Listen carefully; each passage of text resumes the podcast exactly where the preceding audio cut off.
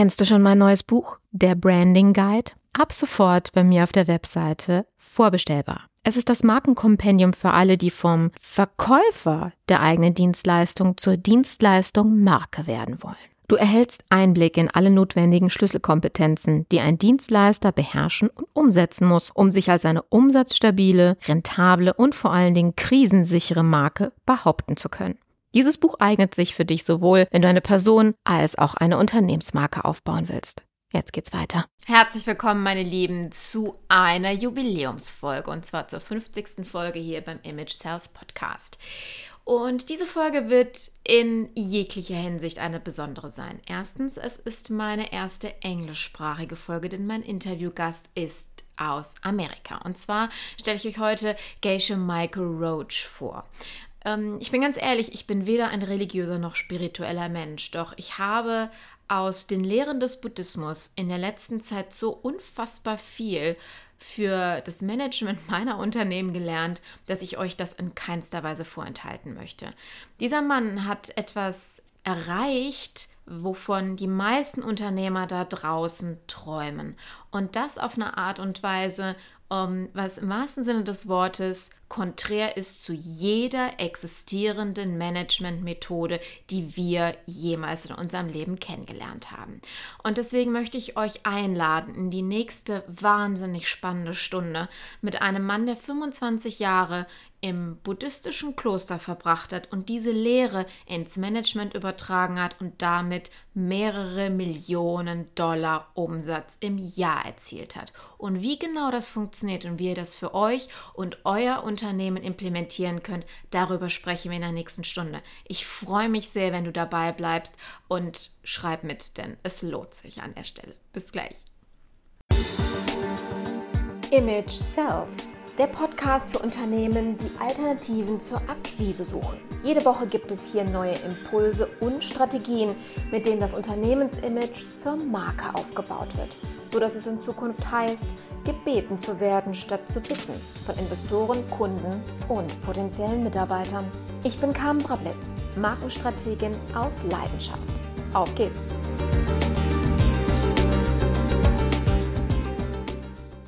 Man dir jemals erklärt, warum du Testimonials oder Referenzen auf deiner Webseite aufführen solltest? Der psychologische Trick nennt sich soziale Bewährtheit oder Social Proof. Auf diesem Prinzip ist jedes soziale Netzwerk aufgebaut. Wir betrachten ein Verhalten in einer gegebenen Situation in dem Maß als richtig, in dem wir dieses Verhalten bei anderen beobachten. 95 Prozent der Menschen sind nämlich Nachmacher und nur 5 Prozent Vormacher. Und darum lassen sich Menschen von Handlungen anderer mehr überzeugen als von jedem anderen Argument. Und deswegen solltest du mit Bewertungsportalen arbeiten. Für deinen Podcast, für deine Lead Magnets, für ein Webinar und für natürlich alle bezahlten Dienstleistungen. Die Möglichkeiten, Testimonials und Feedbacks einzuholen, sind vielseitig. Und mit einem Partner wie Proven Expert kannst du für jede dieser einzelnen Leistungen, die du kostenfrei und kostenpflichtig anbietest, auch jeweils ein Feedback einfordern. Das ermöglicht dir die Plattform und zwar einfach nur durch einen Mausklick. Und da wir Partner von Proven Expert sind, bekommst du über unseren Link einen Lifetime-Rabatt von 20% auf jedes Paket. Es lohnt sich. In den Shownotes ganz unten findest du den Link mit dem du dich anmelden kannst. So I warmly welcome you, Geshe Michael, today on our show here, which is a very special show for me and also for my audience because we have an anniversary episode today. Cool. Yeah. so thank you that you um, took your time, especially now in such short so shortly before we end the year. And um, before we start introducing you to our audience today, I have a question. What means image for you in regards of branding for companies? I think um, when you say branding to me, uh, it means how other people perceive you, mm-hmm. how other people perceive your company, and um, we believe that all of that is also coming from seeds in your own mind. So you can affect the branding of your company by uh, learning how to change the seeds in your own mind. Absolutely. Um, today is um, is something so special for me because we were we what we're going to talk about is so contrary to every existing theory in economics so far we were talking on the show or at all.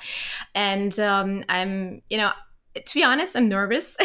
I don't know if you can hear this, you know, because I was um, so delighted by what I read in your book and what I read about everything uh, of your theory and and your, the intention you have. And so this is um, something very extraordinary. We're gonna talk about and introduce our audience to. Because uh, the persons who listen to the show you know they expect um, methods and strategies um, and also hands-on experience from experts like you are um, how to um, be visible and to be attractive to uh, as a brand, as a service company brand, actually, um, for their new customers, employees, and also investors. So this is um, something I, I want to to give them my audience that they learn how to do things different than before, not to struggle anymore to get you know the peer group they want to address to. Um, before we jump into the topic, I would like you to ask to uh, tell our audience a little bit about your background. Who are you, and um, how come that you, well, that that karmic management uh, got that topic that you are talking about today? Yeah, good. Uh, so I I was born in the United States, uh, not not a very rich family in a small small city. And uh, then uh, I was fortunate enough to get a scholarship to Princeton University. And uh, I think in the uh, third year that I was there, uh, my mother got quite ill. And uh, so I was looking for answers about that. And I met a, a, young man from India in one of my classes. And he, he said, You should try the, to go to India and meet the people in the Himalayas. And, and so I went and I did meet some Tibetan monks there. And uh, in time, I came to stay in a Tibetan monastery. I studied for uh, almost 30 years total. And, uh, you know, there are some very great examinations. There are 3,000 monks in my monastery, and the examinations are very strict after the course. The course takes 25 years and uh, for a geshe.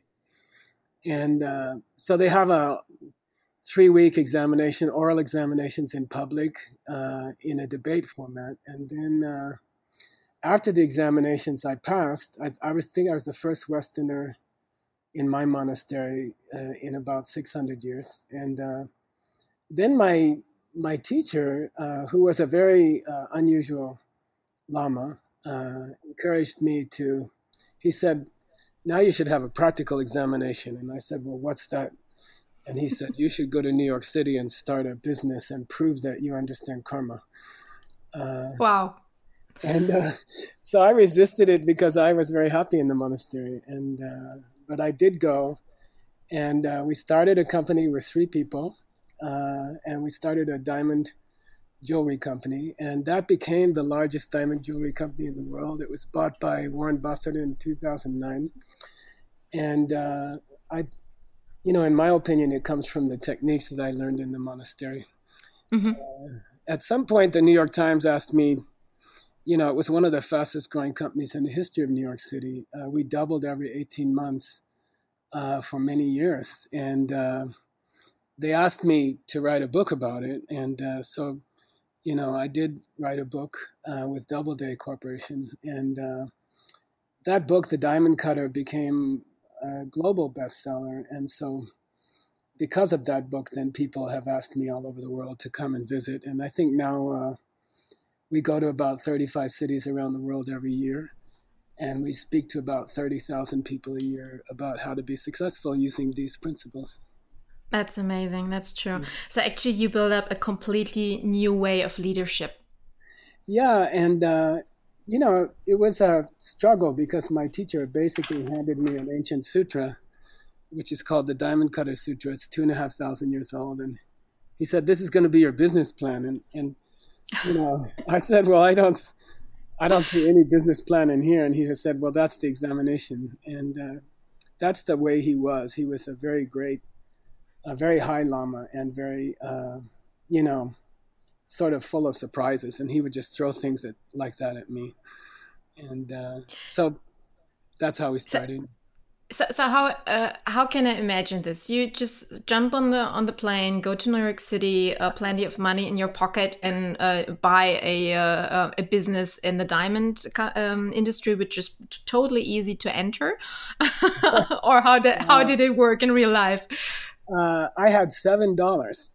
Oh, and you know, I went to the Goodwill, which is the where they sell the clothes of the dead people in America. Mm -hmm and I bought a one suit, and I wore that suit for about the first three four months, and uh, and we started. Uh, we borrowed fifty thousand dollars. Uh, we started with three diamonds, and uh, you know by the time we finished, we were handling three hundred thousand diamonds a day. Uh, and we had bought uh, a large building in New York. it's in the New York skyline, and yeah, we just started like that with three people and seven dollars. So you you said you sold the company. Could you tell us for how much you sold it?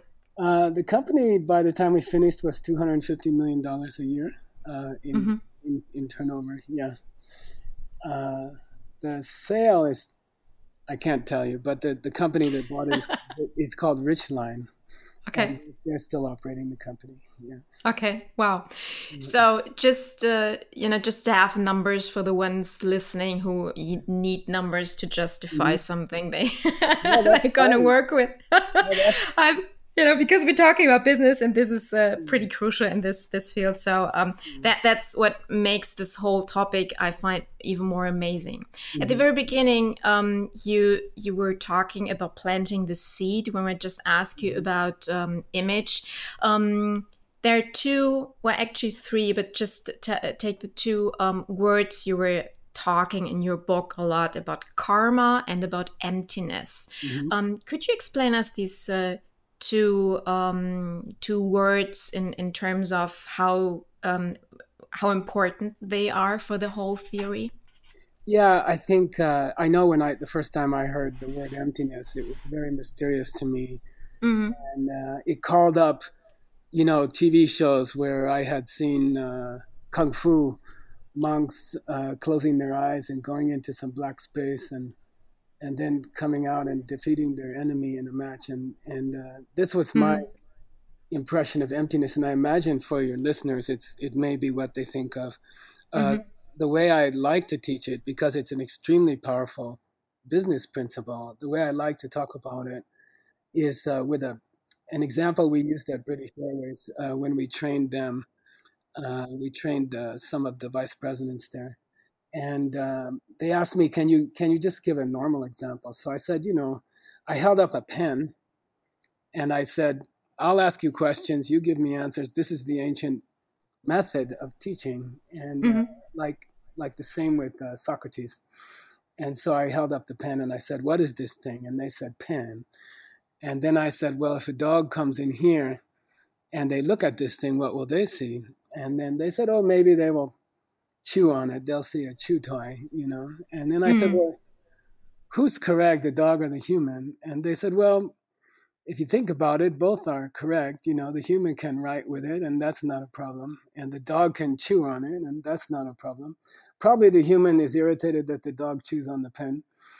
And probably the dog is, uh, you know, irritated that the human can't appreciate the taste. And, uh, but, but really, they're both uh, correct. And then what they do in the monastery, for 2,000 years, they will set the pen down on the table. And they'll say, well, suppose the dog leaves the room, and then suppose the human leaves the room. Then, when there's no one in the room and the pen is sitting on the table, well, which one is it? Is it a pen or is it a chew toy? Mm. And then, you know, I've I've given this example thousands of times around the world, and, and people will have the same reaction. They just sort of shake their head and say nothing and and that's the real meaning of of emptiness. Now how to use that uh, to be a success in business or or to have successful branding is very cool. And then you say well what happens if the human walks back in the room? Then what does that object on the table become? And mm. you know people will naturally say well it becomes a pen. And then if you say but if the dog comes in first and they look at the object on the table, what will it become? And then, you know, they'll say, of course, it becomes a chew toy.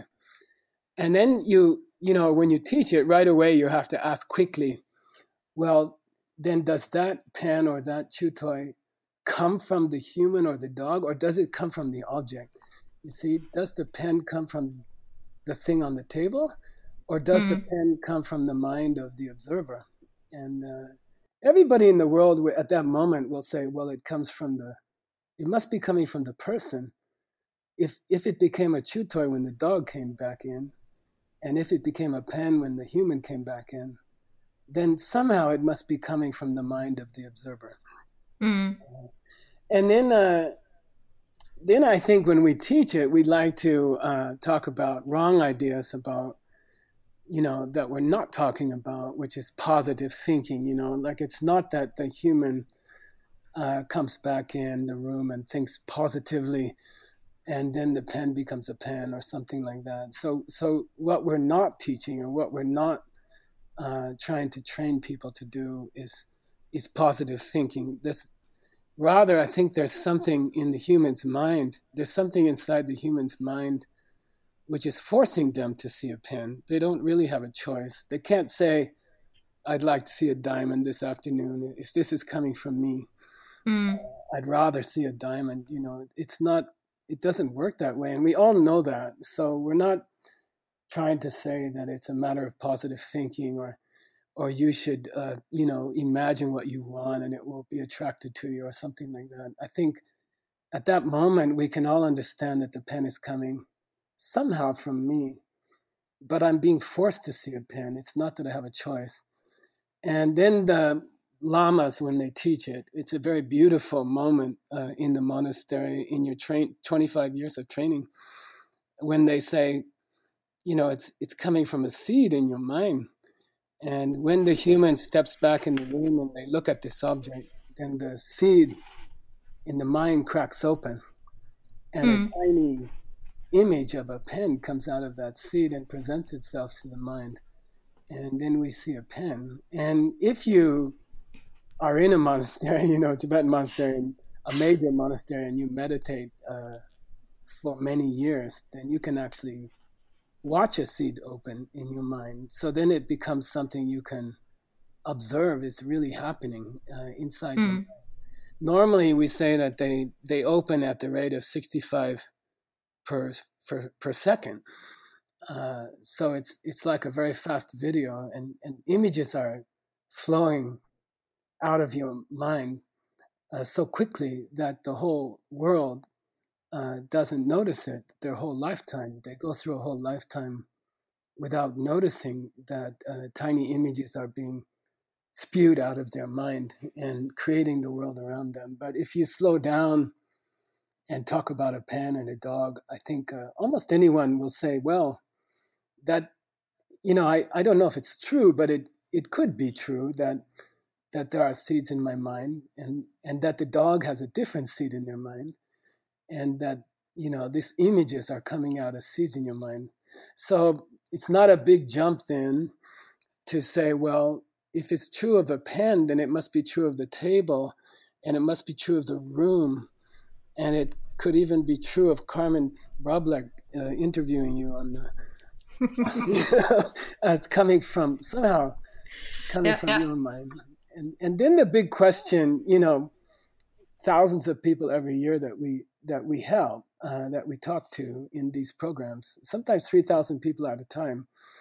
Uh, the big question is, how do you plant those seeds? Could you plant those seeds uh, purposely, and could you design uh, 2019 in your business? Could you design uh, what you see in your business because what you see is real. You see, uh, the pen may be coming from my mind, but it still writes on a piece of paper.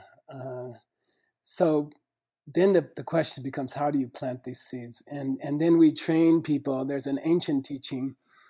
In fact, I was working on it yesterday. Uh, it's 2,000 years old and it's called Abhidharma. And there are four steps, uh, classical steps to planting a seed. And I think in our experience, when business people learn them, uh, they take off. Their businesses take off, and they make millions and millions of dollars. and uh, you know, and it's quite satisfying for me to uh, to share this with people, and then they come back to me in a year. I'm sitting with Scott Vesic, our vice president, and I I remember uh, last two years ago we were in uh, Shanghai, China, and uh, so one gentleman said he'd like to increase his business by ten million dollars in the year, and we discussed these uh, four steps uh, to planting those seeds, and uh, we kind of just left it with him. and it, it's not like you have to join us or there's no big organization. We kind of just share it with you and we encourage you to go off on your own and try it. And then if you if something good happens, then you have to take me out to a good French restaurant. Okay. The, the following that's, year, that's so, we came back. Yeah, it's like that. We don't want to. Uh, we just want to share it with people and and let mm. them take it home and give it a try. That, that that's exactly the reason why I invited you here to share um, and to spread the word uh, around it. Let me let me summarize it for for the ones who hear that whole topic the first time. Um, I, I introduced um, our interview by saying it's contrary to every existing theory in economics we know so far because also on the show i i tell people how to build up image you know to plan or uh, as you say uh, imprint something in the mind of their peer group.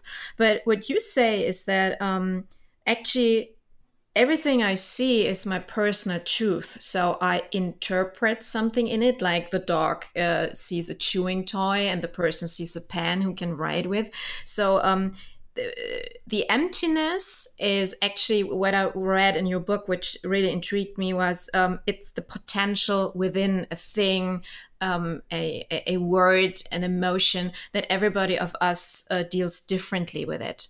Um, the thing which is so amazing for me and that what changed my my point of view of a lot of things was um, that definition of karma which um, was a sentence i read in your book and just sticked in my mind. It was everything that you um, you encounter comes from yourself. So this is actually what you said about the seed that you you you, you plant um, there's a very nice um, what summary of it, I think, from Jessica Kung in you in your book. She said um, the idea is kind of gardening, so you purposely plan the kind of future you want by putting imprints in your own mind. So this is the big difference in everything I I taught my audience so far. So you don't say put um, the seed or the imprint in the mind of somebody else, but in yourself. So just go in. Let us go in, in the practical direction. Um, when you say, or you, you, your book, the governing uh, theme of the book is if you want to make money, Mm-hmm. Um, give it away to others. how how does that function? Because everybody would now say, what, "What did you say? Giving it away just makes me more rich." okay that's a nice thought but it, it you know it's not realistic tell me how you made it with your company and how others who work with your with your um, method are successful with it good uh, i think for example uh, you can think of you know i went to a movie yesterday i, I have an old lady that i like to take out uh, on christmas mm-hmm. she's 94 and uh, wow. to the movies which is always a big journey for her. Can imagine. we have to get all the diapers ready, and oh, I... you know. But we went to the movies, and um, you can think of emptiness as the movie screen, mm-hmm. uh, the white movie screen, and then uh, back in the little room behind us, uh, there's a projector, and then there's a guy who loads movies into the projector, and mm-hmm uh, so, really, those are seeds that we plant in our mind. The world itself is a huge white movie screen. Mm-hmm. And then each one of us uh, projects onto it a, a, different reality. So, if we could learn how to how to load uh, a new movie into our minds, uh, we would see a different world around us, and, and it's real, and it would mm-hmm. be real. So, in my company, for example, uh, let's say I would like to start, you know, and at the time we, I mean, we, we didn't really imagine we would become the largest in the world. Uh, we were just trying to make our first million, you know? Mm-hmm. And, uh, so the classic steps are four four classic steps for planting a seed, and mm-hmm. you can call it karma, or you could call it seeds in your mind, but it's the same thing. It's, it's mm-hmm. exactly mm-hmm. the same thing. And I prefer to use seeds around the world because we we address many audiences. We just uh, we just gave a, a, program in Dubai for the diamond uh, producers of the world. Uh, all, all, the all the largest producers in the world were there. We just uh, we just uh, did a program for the mayor of Buenos Aires mm-hmm. and his uh, team. And it's funny, the mayor of Buenos Aires took me into his office afterwards, and he said, "Well, according to you." Uh, I could plant seeds in my mind, for example, to become president of my country. Mm-hmm. And I said, yeah. Uh, and he said, review with me the four steps uh, for me to plant the seeds to become president of my country. And I, and we went through them together. And he's a very unusual man. I, I found out later that he had been kidnapped before. Wow. And, and kept in a coffin. Uh, and uh, I think he's extremely open to to to things that might change the world. And uh, he tried it and he was elected president. Uh, his name is Mauricio Macri, and he's now the president of Argentina and doing very wow. well. And he's using these principles. And I think uh, so, it's exciting. The four steps would be, uh, for example, uh, if, if I wanted to increase sales in my company mm-hmm. or profits, uh, first step of this ancient, it's called Shi Sampa Jorwa Tartuk in the ancient languages. And it, she means uh, you have to choose uh, some kind of goal you have in mind for 2019. Like in 2019, uh, I would like my company to double in, in profits or sale. Mm-hmm. So that would be step number one. You, you say what it is you would like to achieve. And then step number two is very interesting that uh, to plant a seed, you must interact with another person. Uh, so you cannot plant a seed in a vacuum. You cannot sit in your mm. office and plant a seed. You must select another person whom you know who would who would like to achieve a similar goal. So it's not possible to use this ancient modern system uh, unless you choose another person to help. So there must be another person kind of like a an echo or something, or like a mm. mirror. You need another person to plant a seed in your mind. So I would choose, uh, uh, for example, another person who would like to start a business. So I think, uh, you know, if I'm a business person listening to this uh, podcast, you know, I would be wary of someone who said, give money away and your business will increase. And I, I think a better way to put it would be uh, help someone else to be successful, uh, help someone else to to be financially successful in their business. Take some of your time uh, to help another person, and that's the third step. Uh, we we we encourage people like once a week, take another person out for an hour to a coffee shop. Uh, maybe a younger person who's entrepreneur, who's trying to start their own business. Give them one hour of your time completely gratis, you know, completely free, and completely with the intention of making them successful. Uh, let, let me jump into this here okay. because this is mm-hmm. um, this is something I was asking myself because this is something about mindset. When I take this one person out for a coffee and talk to it. When I have the mindset, okay, now I sit here with a person and I give it my time so I will achieve my goals. Will it mm-hmm. help? Or do I have to have the mindset no matter what happens to me, I want this person to be successful? Because I think this is a major difference between um, the, the way you look at the situation. Exactly, and I think it's a it's a beautiful uh, it's a beautiful question. Uh, I, I, get this question often. I remember a, a classic uh, presentation we gave to business owners in Guangzhou, China, which is mm-hmm you know, the largest city in the world. And uh, these guys are tough uh, Chinese. And one of them raised his hand and he said, Well, but this seems a little selfish. If I'm uh, inviting another person out for coffee, uh, supposedly to help them with their get their business started uh, for free, but really in the back of my mind, I'm thinking, uh, what will I get out of it, or will I get something back? Exactly. Mm. And it's an interesting thing. I mean, it's hard to describe, and it's it's difficult to convey in a one-hour interview. But um, what's happening when you plant a seed is that you are increasing the amount of wealth in the world. So, so in this system, uh, the amount of wealth in the world, you can say the grand pizza mm. of all world economy uh, grows and shrinks mm-hmm. according to the seeds in people's minds. So the idea of a zero sum game where the pizza has eight slices of a certain diameter and, and mm-hmm. everyone gets a certain number of slices and then all the slices are gone doesn't apply uh, to this uh, theory of economics. You see, if I uh, am kind and if I help you get your business started, if I spend my time for free, mm. one hour a week, that creates seeds in my mind.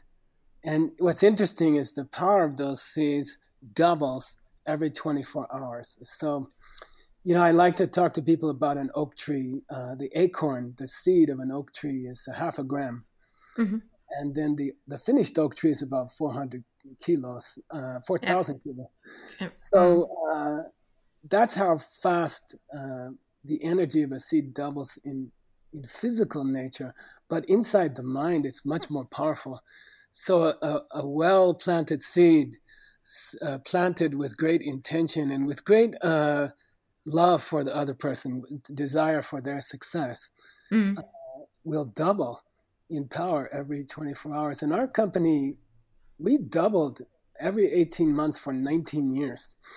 And try to imagine uh, hiring 100% more people every 18 months and, and mm. training 100% more people every 18 months and, and distribution and the physical space for the company. Uh, mm. What you have to do if you double every 18 months, it's, it's crazy.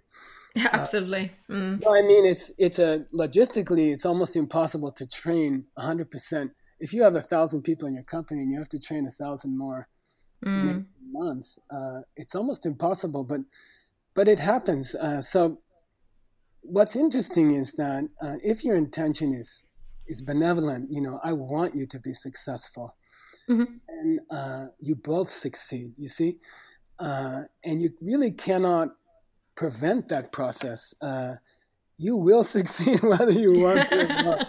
and you can't, uh, you know, you can feel guilty or selfish, or but but it's not selfish, you see, because by mm. nature, you must help another person be successful for your company to grow. It's not a question of like corporate charity. You know, people ask me on a plane, "What do you?"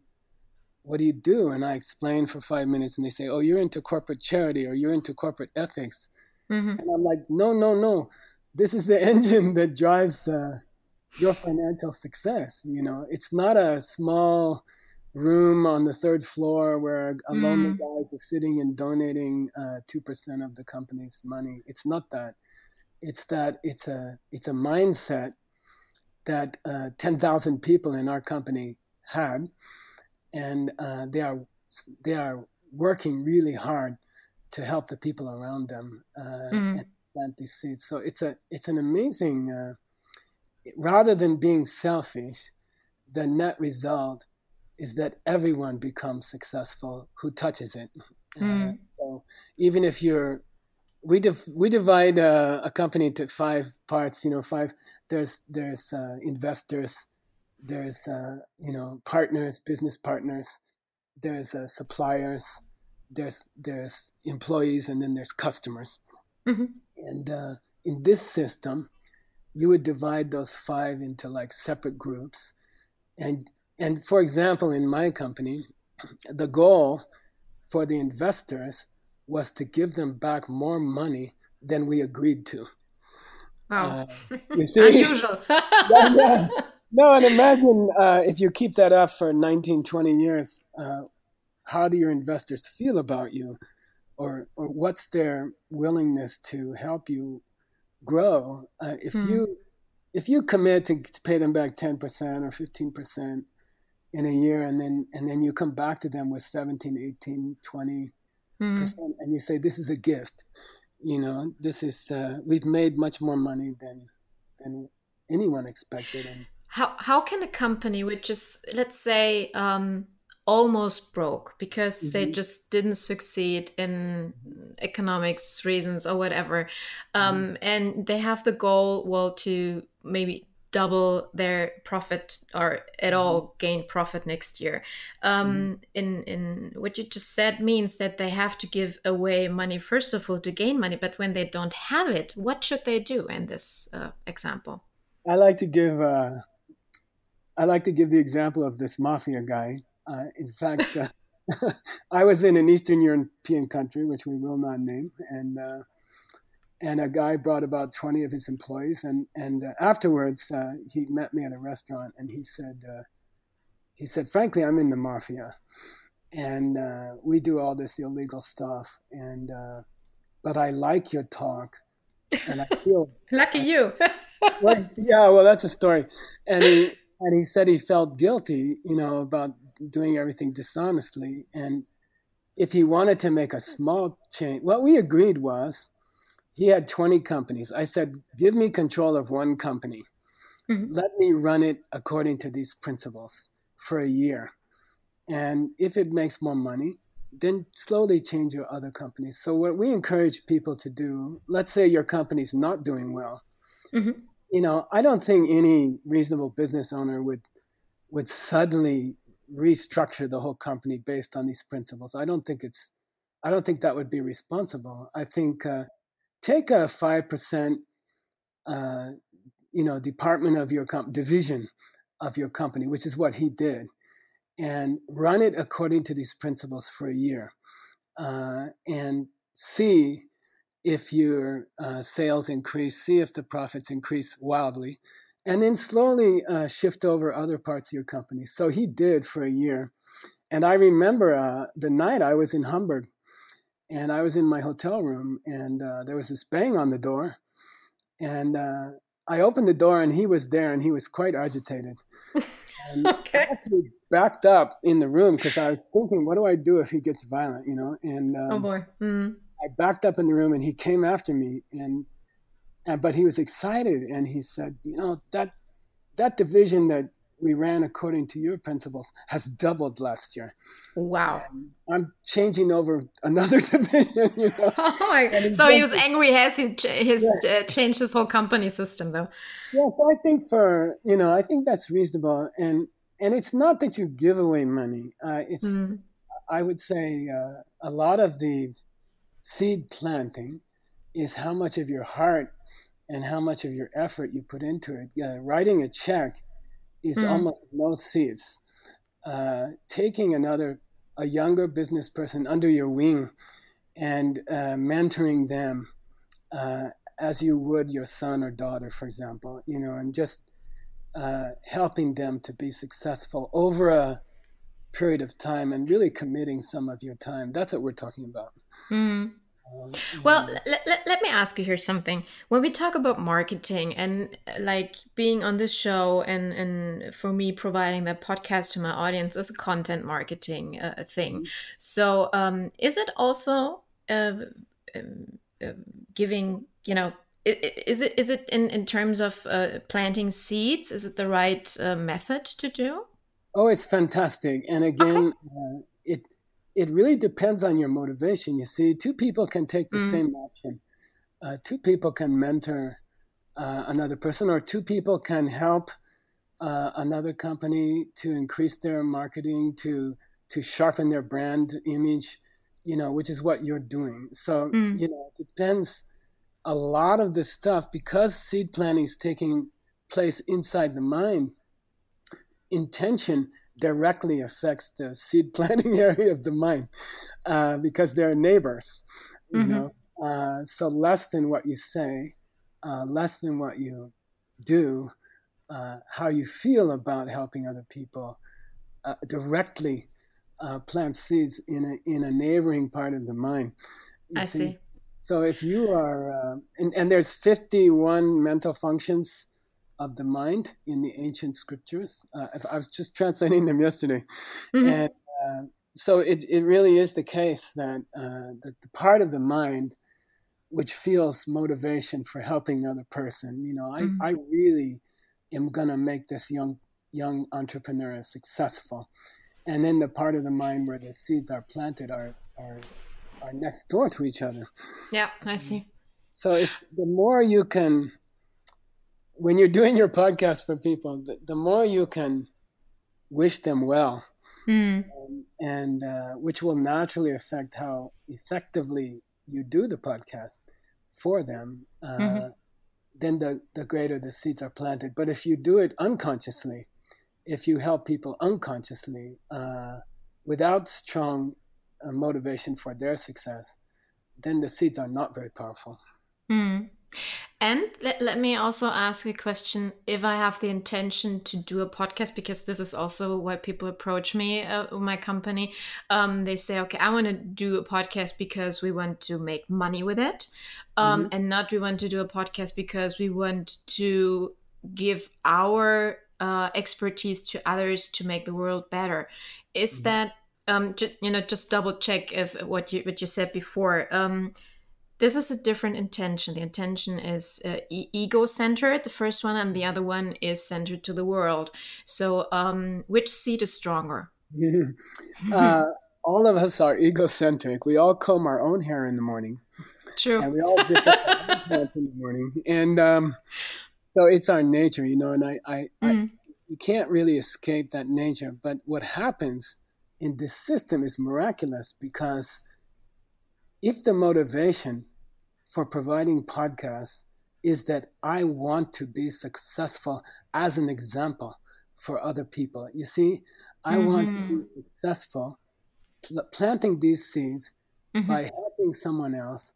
I would like to be so successful that people all over the world are asking me, How did you do that? And uh, so there's a way to be egocentric and be kind at the same moment uh, which is probably the way it has to be. Uh, I want to be a huge success. People listen to me because the president of Argentina uses our, you know, uh, people listen to me because I'm successful. And uh, so it's not a contradiction. Mm-hmm. In fact, it's an important method. Mm-hmm. Uh, think to yourself, I would like to be successful so that I can help people around me so people will be attracted. You know, if I if I'm yeah. overweight and I want to lose weight, uh, and I go on a certain diet to lose weight, and suddenly I've lost, uh, you know, ten kilos or something, then of course my friends are going to come to me and say, "What's your mm. How is it you did that?" and I if see. I'm still overweight, and I say I have a cool new diet I want everyone to follow, they're all going to say, but you're still overweight, you know, and uh, it's the same principle. You know what is funny? Why I'm just laughing at the moment because what what you just say is the definition of an influencer. You know, for for the whole uh, social media um, branch, which is so funny mm-hmm. because this is how persons succeed so well on on YouTube and Instagram and other platforms. It's uh, really interesting when you see it this way. Yeah, in a in a way, what we train people to do is mm. it's your social responsibility mm. to be successful yourself, so that you can help other people be successful. If you don't have a system that you can share with other people, then you can't help other people. You see what I mean? Absolutely. And to prove that system is is your job. So we really encourage our clients uh, to be as successful as possible and uh, and then share it with other people. So really, uh, you can satisfy your egocentric self, which which, mm. which needs needs to be satisfied, and uh, with the right frame of mind, uh, you can. It can become a true form of love. You know, so that that means actually that to to become a um, a really successful brand, you need the conscious what you alter or transform in the world of your your peer group, your customers, or your employees to um, to be able to plant these strong seeds? Yeah, I think uh, in the end, uh, the only way you can build a brand is to have a product mm-hmm. that you believe will help the world. Absolutely, know, uh, yeah. will do something in the world. And if you you know, then branding becomes a pleasure. Uh, so, uh, you know, and if you want to go deeper, which is difficult, okay, in a one hour podcast, but mm. uh, the way that I like to take the example of, uh, you know, uh, there's a very famous movie actor, I guess I shouldn't mention his name, who came to me and I've been helping him. Mm-hmm. And um, he married uh, a very successful uh, woman, uh, a model who had a big mole on her cheek. Mm-hmm. so you guys can figure it out. and, and you know, this woman became so famous in America that uh, young ladies were going to their hairdressers and asking them if they could if they could draw a mole on their cheek uh, right where she had one. Yeah. And, uh, because everyone found it attractive, and uh, you see, so beauty is really in the eye of the beholder, you see, mm-hmm. and and the perception of my brand by other people uh, is also coming from seeds in my mind. You see, mm-hmm. so I can have a good brand, I can have a good product, and people just don't buy it, and they're just not interested. And then I can have a weak product, and then suddenly people go crazy over it it, it's not related to the quality of the product. Uh, mm. It's related to the seeds that you plant, and those seeds are planted for for branding. Mm. Uh, those seeds are planted in an interesting way, and this is a very specific karma, is uh, by uh, celebrating other people's successes.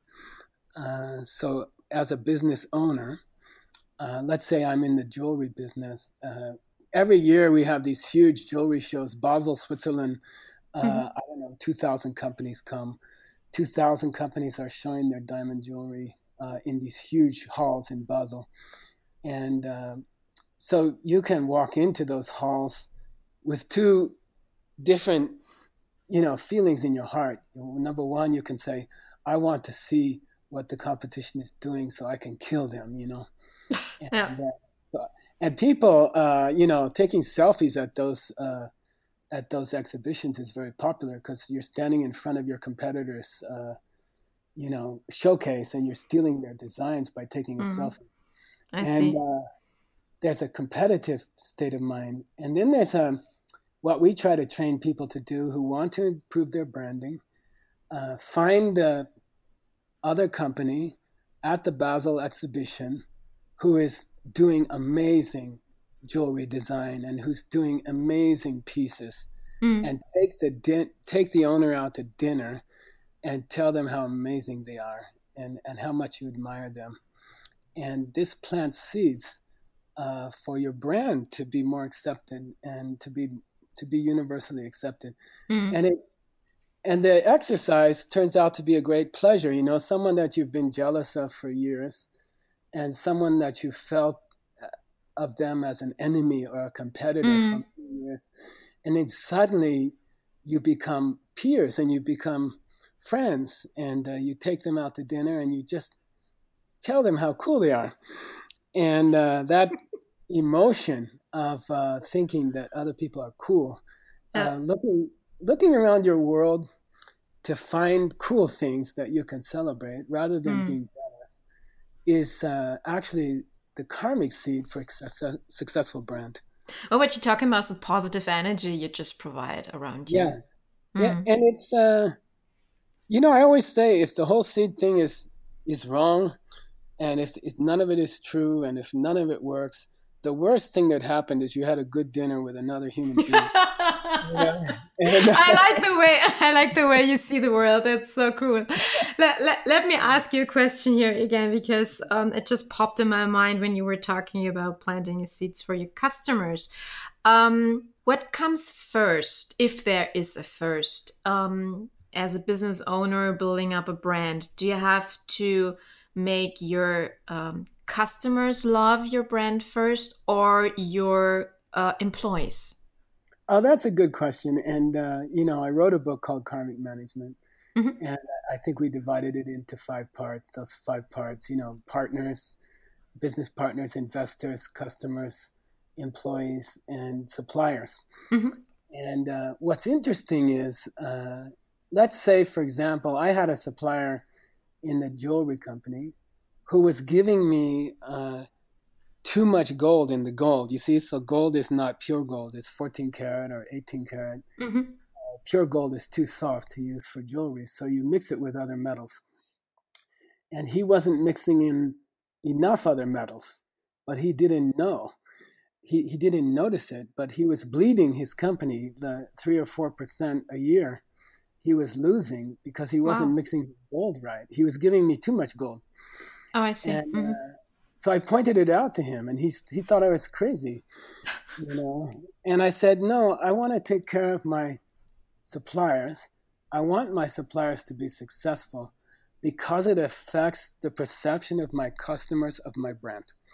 You see, so uh, a good seed planted with one of those five groups, say with a supplier, will come back to you through your customer. Mm.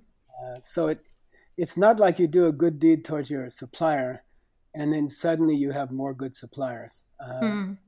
You Just can plant a seed with your supplier and then suddenly your investor is giving you more money. You see? Mm. So, so, the how seeds come back to you, how they open, uh, transcends those divisions in your life. So you hmm. might uh, celebrate a competitor at work, and suddenly your marriage becomes better. that was a cool trick, actually. Yeah, a, lot, no, because, a uh, lot of people will like. no, but if your office and if your home are coming from the same mm. center of your mind, then it makes sense. You see, absolutely. Um, yeah that's all. So it's relationships in every every uh, field of your life that's true. Um yeah. you were you were talking about four steps. So the first one was uh, you have to have a goal then you have yeah. to choose a person you want yeah. to help and then you have to help to achieve that person's goals together. What is the fourth step? Yeah so one yeah so three is once a week you take them out for coffee just an hour and not more Okay. Because uh, if you commit to more, you will you will stop. Uh, we're all too busy. Uh, mm-hmm. So just but but stick to it. You know, stick to it. it's.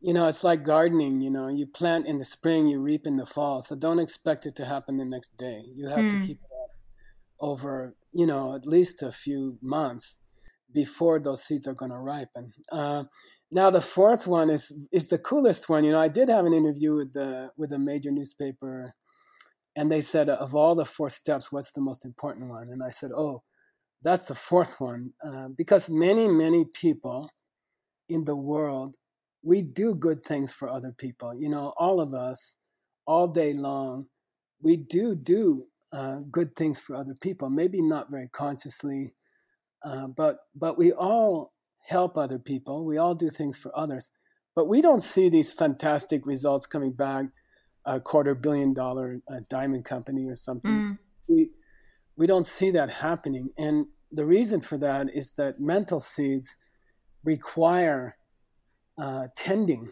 uh, after you've planted them with the first three steps. Then you've got all these seeds in your mind, and they're like watermelon seeds under the ground in the spring, you know, and then they're gonna need watering and they're mm-hmm. going to need fertilizer and they're going to need sunlight. They need care. And that's the big secret, you know. Uh, and so the fourth step, which is very beautiful uh, step, is that in before you go to bed, it's traditional to do a meditation before you go to bed because then it cooks in your mind all night while you sleep. And uh, you think about the kindness that you paid to another person today. So you you know, as you put your head down on the pillow, and you don't sit with your legs crossed, right? Uh, you okay. lay down and you put your head on the pillow. And when my teacher taught me this, it was very funny. We were on a couch in his in his lama, you know, quarters at the monastery. He's like, lay down. You know, we're doing a special meditation. I'm like, we don't do that. And he said, No, this one you have to fall asleep. I said, We're never supposed to fall asleep during meditation. No. In this meditation, you have to fall asleep during the meditation. And uh, the idea is that as you fall off to sleep, uh, you think of the kindnesses you've done to others today, or you think of the kindnesses you've seen people do to each other, and you just be happy. You just celebrate. Mm. uh, that uh, that warms up the the seed, mm-hmm. and it puts fertilizer on the seed. So let's say I I took a young entrepreneur out to out for coffee three days ago. Then uh, I purposely bring that image back up in my mind, and I think about all the details of it, like what kind of coffee did they order, and what did they put in their coffee, and how did they smile, and how did I talk, and what words did I use, and this review of a good seed in your heart uh, warms it up, mm. and it grows much much faster. And uh, so I think what mostly happens with people is we all like to help other people. We all do good things for other people. Uh, but those seeds are just sitting there uh, in the mind, and they're not uh, they're not fertilized. They're not watered. And mm. traditionally, it's called tartuk in the ancient books, and uh, it's a practice where you purposely try to appreciate your own goodness. Mm-hmm. And uh, it feels a little uncomfortable for most people. You know, mm. it feels like, oh, I'm being proud or something, or I'm praising myself. But it's a very necessary part of life mm. that we appreciate it when we do something kind. Absolutely. My I have when I have coaching clients, they they get from me a diary for you know just not just one year, but uh, you have books where you have a diary for five years. So you have one day, you know, and you see how the the years before were at that day. And I also tell them at the end of the day, you just put in there what you did today positively for your branding. You know, just um, regarding that that, that coaching, and uh, this is so. Um, it, so, so cool actually when when they call me years later and they say well today uh two years ago i just as you would say planted that seed like we brought up the new campaign or a new website or a new uh, channel whatever and today we reached this and that through it. So this is very nice to to see how it develops and to have that in front of your eyes. So thank you that you uh, express it here again. Yeah it's a very you know we also have a a college uh, in the United States. We built a college mm-hmm. uh, with our profits, you know, mm-hmm. and uh, and we train uh, trainers here. Uh, in fact, there's a term starting in a few in a week or two, and people come from 20 or 25 countries, and we downstairs in the college we train them. Upstairs, uh, we have about 15 people who are just translating the ancient classics. So we have a project uh, for 31 years mm-hmm. where we find ancient books in libraries around the world and we digitalize them and we put them up for free online. Uh, and then we translate them. And uh, so I think uh, this is also, a, you know, that there's an, a constant mm. inflow of these great ideas. We call it uh, idea mining. Uh, we mine ancient uh, literature, we mine ancient traditions uh, uh, for this knowledge, for these ideas. So the idea of the that you hit on, right, mm-hmm. with your diary, with your five-year diary, is actually uh, well documented. 1700 years ago. Wow. yeah, yeah. So so Amazing. you know, everything we do is is is drawn from those classics. Yeah. Mm. Let me address something that you just said before about watering the plants. Um, this is so so important to have that in mind that uh, a plant needs water every day over his whole lifetime. When we um, transfer that into business life, it means because this is something that a lot of companies I see um, don't succeed on, they just do one campaign and then they think, okay, now everything would change because of this ongoingly. But they have to be consistent, like doing, you know, compare it to podcast show, dear audience. Um, it's once a week or every day or whatever your, um, uh, you know, how, how often you do it. It's, um, you have to do it consistently. And this is also what you just said about the seed and caring for it. Otherwise, um, yeah, it will it will die. Will it die, or um, is it able that the seed will die in in someday? Uh, I had an interesting experience. You know, I was asked to translate for the Dalai Lama's doctor, and he's an incredible uh, physician of ancient medicine, and mm-hmm. uh, and you know we were we were sitting there, and and he came to to talk, and then uh, I was translating for him, and then he was talking about uh, these seeds and uh, how how long will they survive uh, mm-hmm. without you know and he gave it he said something interesting. He said uh, in their med- medicinal theory uh, your health today let's say it's december is absolutely determined by what you did in august. You mm. see uh, so when they treat a patient uh, they are looking back three or four months were you exhausted three or four months ago? Did you have a rough period in your marriage or in your business uh, three or four months ago you see and this idea that uh, you might have to do a, a campaign uh, a marketing campaign this month and then maybe those effects will not take place mm-hmm. for three or four months until until months after you finish the campaign uh, that's a, a big concept in seed planting. And I think, uh, especially Americans, we want instant results. We're just not uh, used to doing something and waiting months for it to come out. Mm-hmm. Uh, now, seeds, interesting. You know, if you plant a seed, according to this ancient principles, these ancient literature, uh, it will grow and you cannot stop it. You see, uh, mm-hmm. if you do a kindness to another person, if you help another person succeed, then you will be more successful. Now, the problem is the seed might lie dormant for 10 years. Mm. Uh, and that's very common. And there's a very interesting argument about why seeds cannot be destroyed is is called uh, justice uh, universal justice. Uh, once you have done a kindness, something good must happen to you. Uh, once you have hurt uh, a competitor, for example, mm-hmm. something bad must happen to you. Uh, it just might take time. You know, it might be three months later, it might be four months later. So there's this big emphasis on understanding that the world is coming from how you treat others.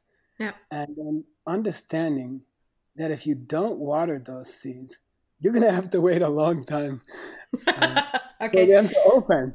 Uh, so, and they cannot be destroyed. I mean, no goodness mm. is left unrewarded. Uh, and that's just a basic principle of the universe. You, you, cannot do a good deed and not get a good result. But mm. if you don't know about this trick of, uh, we call it coffee meditation because my teacher taught it to me over coffee. Uh, before you sleep, never ever think of your problems, you know, yeah. because they will just royal in your mind mm. uh, the whole the night. Yeah. Yeah. And always be disciplined, uh, which is the definition of meditation. Uh, be disciplined enough to tell your own mind uh, to be happy before you go to sleep and be happy about something kind you've done or you've done you've seen someone else do mm. and that this is the so things like eating and sleeping are big practices in in this tradition eating properly uh, sleeping properly relaxing properly are also important business strategies yeah that's true because when you don't treat yourself right how how should others do it instead yeah. it's just yeah yeah absolutely yeah, Michael, I'm I'm so excited about this interview. I thank you so much about the insights and backgrounds and great stories to understand what uh, the topics are about and how we can use it and transform it and well mm-hmm. in in the business life because you know when most people think about karma and management they say okay these are so far away topics they cannot match at mm-hmm. all but yeah. I, I i saw today um, and you proved it again for me that um, everything can be linked and you just did it and thank you so much for doing this and bring this into the world and i would like to know how I can help you be uh, and and help our audience to get to oh, know more about you. So I um, think the um, best thing is if you. What I really, really, really encourage people to do is give it a small try, like the mafia guy. Okay. You know, uh, give it a small try in one ad campaign, you know, or one product, or one customer. Mm-hmm. Try this. Try these four steps, and if it works out, then expand. I don't think mm-hmm. any smart business person should change their whole business because of one talk on, yeah. on a podcast. But give it a small try, do a small experiment, and if it works, expand it. And then you have to take me out to dinner when I see you. Mm-hmm. Okay, that's a deal.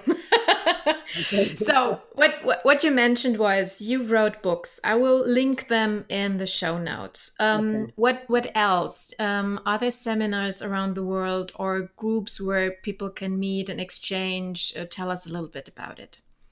I think. Uh, so basically, there's a book for everything you might want. so there's a book called The Diamond Cutter. Mm-hmm. Uh, if you are interested in starting a business, uh, if you're an entrepreneur, uh, there's a book called Karmic Management, which is good if you already own a business but you want it to shine. Uh, there's a book called Karma of Love, uh, which is a hundred uh, issues, relationship issues uh, at home, mm-hmm. and and their answers according to this ancient seed system.